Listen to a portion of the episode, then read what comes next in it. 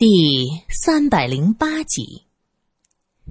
轻轻的，我走了，正如我轻轻的来。我轻轻的招手，作别西天的云彩。那河畔的金柳是夕阳中的新娘，波光里的艳影，在我的心头荡漾。和年轻的孩子们一起旅行，就是开心。大家上了火车，几个女孩就开始念起了徐志摩的诗。正是金秋十月，窗户半开着，温煦的风如同春风，拂在脸上，舒服极了。三个女孩和苏三坐在一起，曹蕊欣的男朋友江河和另一个男同学叫做杜明的坐在另一边。江河。是个爽朗大方的年轻人，听到女孩子们念诗，冲着曹蕊欣就唱起歌来。天上飘着些微云，地上吹着些微风，啊，微风吹动了我的头发，叫我如何不想的？月光恋爱着海洋，海洋恋爱着月光，这般蜜夜似的营业，叫我如何不想？听到这儿，女孩子们咯咯的笑起来。孟春伸手掐了一把曹蕊心圆嘟嘟的苹果脸，指着江河道：“快，人家想你呢，还不快过去？”曹蕊心不好意思，一把将他手拍下来，娇嗔道：“好讨厌呐！”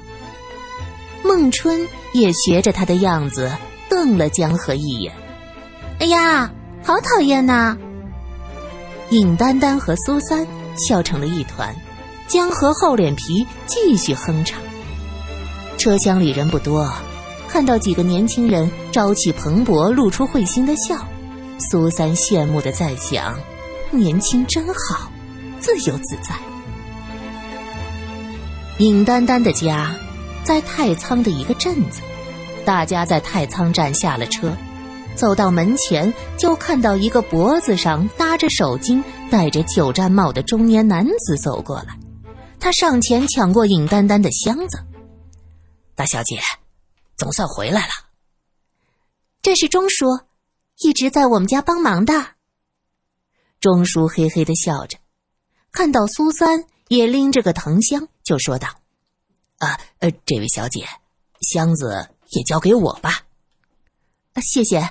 这里边就几件衣服，不沉的。苏三婉谢。大家跟着钟叔走到车站的不远处，看到一辆马车停在那儿。曹新蕊是城市大小姐出身，看到马车愣了一下。呀，就是这个车子呀！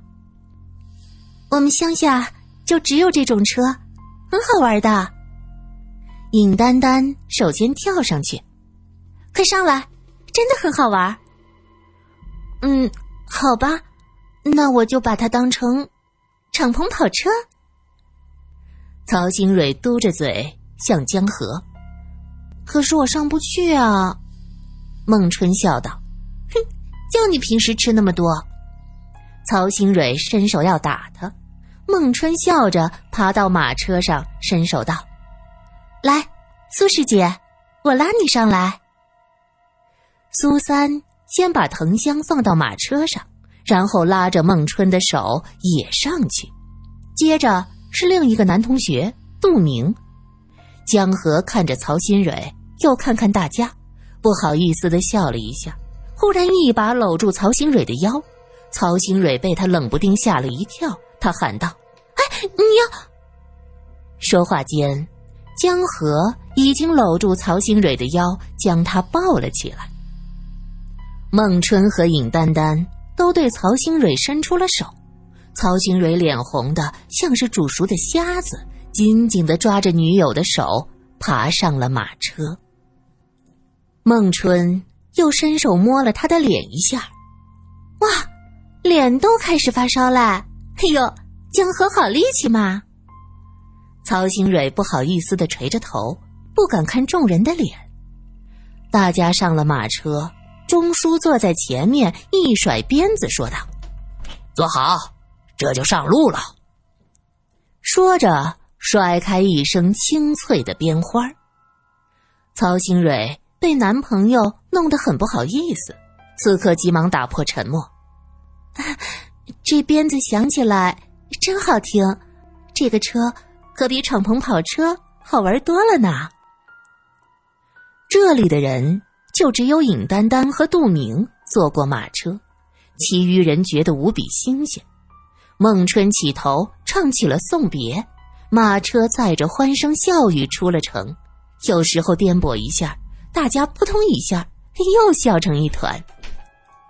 傍晚时分，马车到了一座山下，山上都是果树，周围是一片竹林。一座白墙黑瓦的小院儿，傍着竹林，犹如世外桃源。到了，看炊烟，妈妈和秀姨一定做好吃的啦。尹丹丹率先跳下马车，大家也跟着跳下来。江河先跳下来，站在一边看着曹新蕊。这一下曹新蕊可不好意思再让男朋友抱了，蹲下身子。一点点蹭着想下来，江河挠挠后脑勺。哎呀，你下的真费劲儿，往下跳吧，我接着。曹新蕊看大家都跳下去，自己有点太磨蹭，便狠下心来往下一跳，正好撞到江河的怀里。曹新蕊不好意思的靠着江河的肩膀，孟春回头抿嘴笑笑，伸手在自己脸上刮了一下。曹新蕊跺跺脚：“师姐，你看孟春老欺负我。天地良心，我哪敢欺负你啊？你可是有靠山的。”孟春说到“靠山”两个字，加重了语气。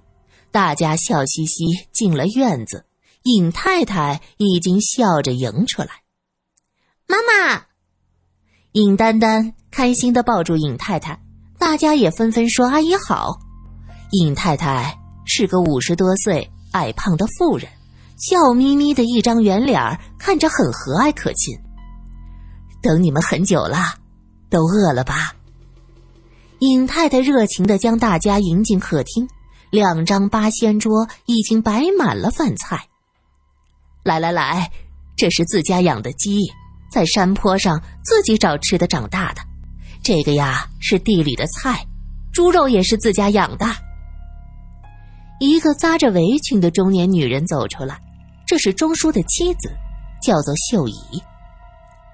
火车上大半天，大家都饿了，见饭菜香味扑鼻，就坐下来开始吃了起来。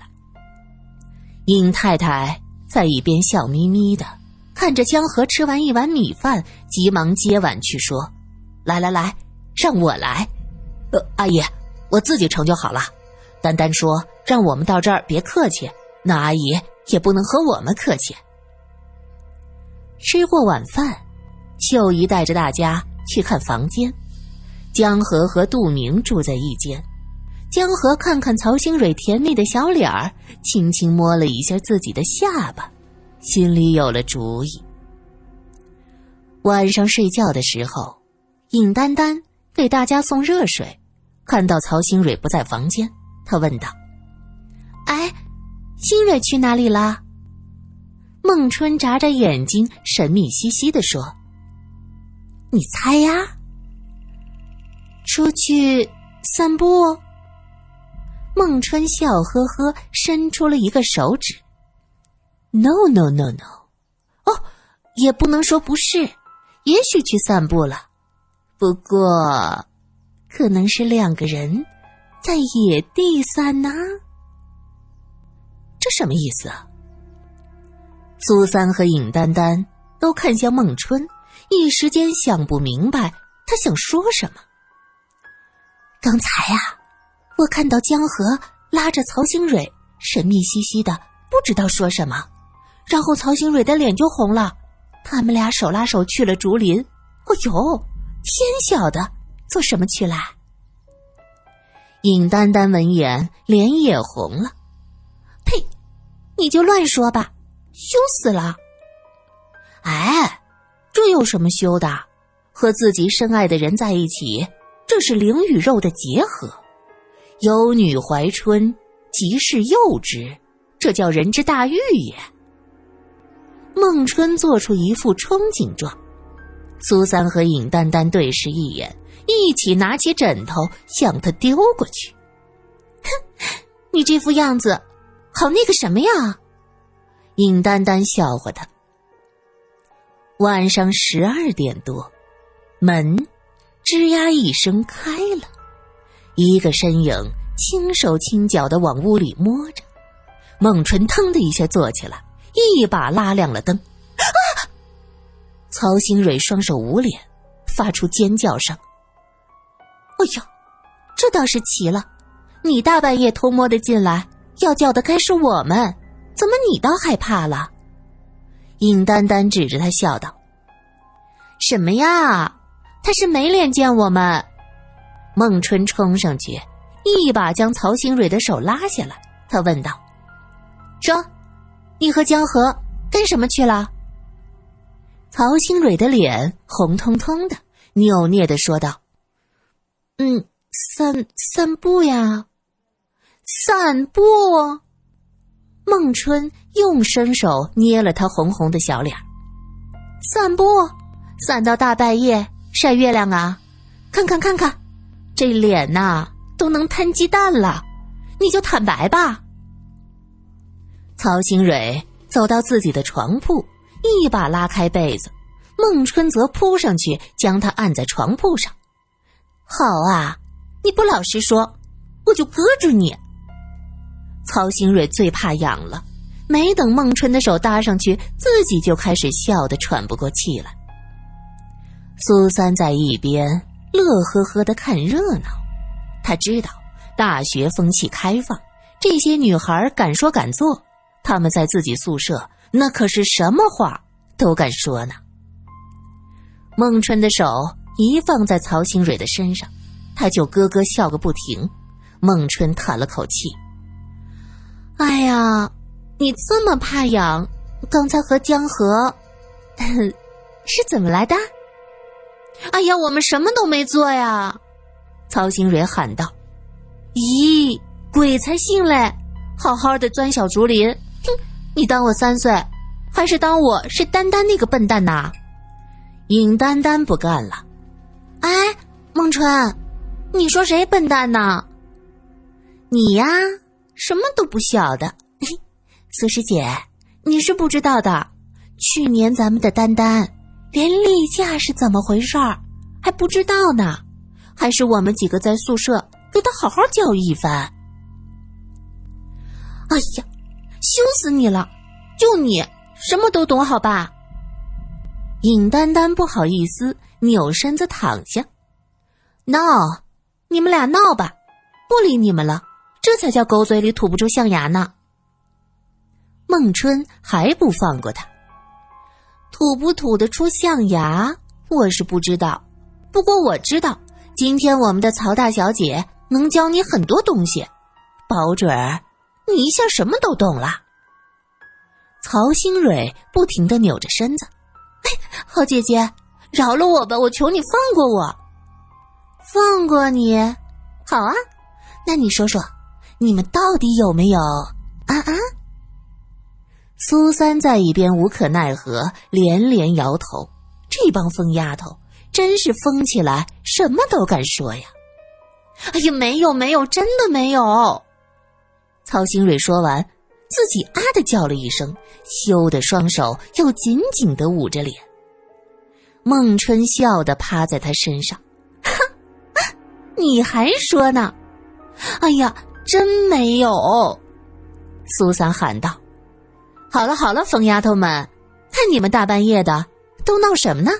好了，睡觉啦。”苏师姐，原来你这么封建，这有什么？我们是新女性，身体和感情都是完全属于自己的，和最爱的人分享是天经地义。孟春理直气壮的说着，尹丹丹捂着耳朵。哎呀，好啦，你们说的都是些什么呀？羞死人了！呸，真是。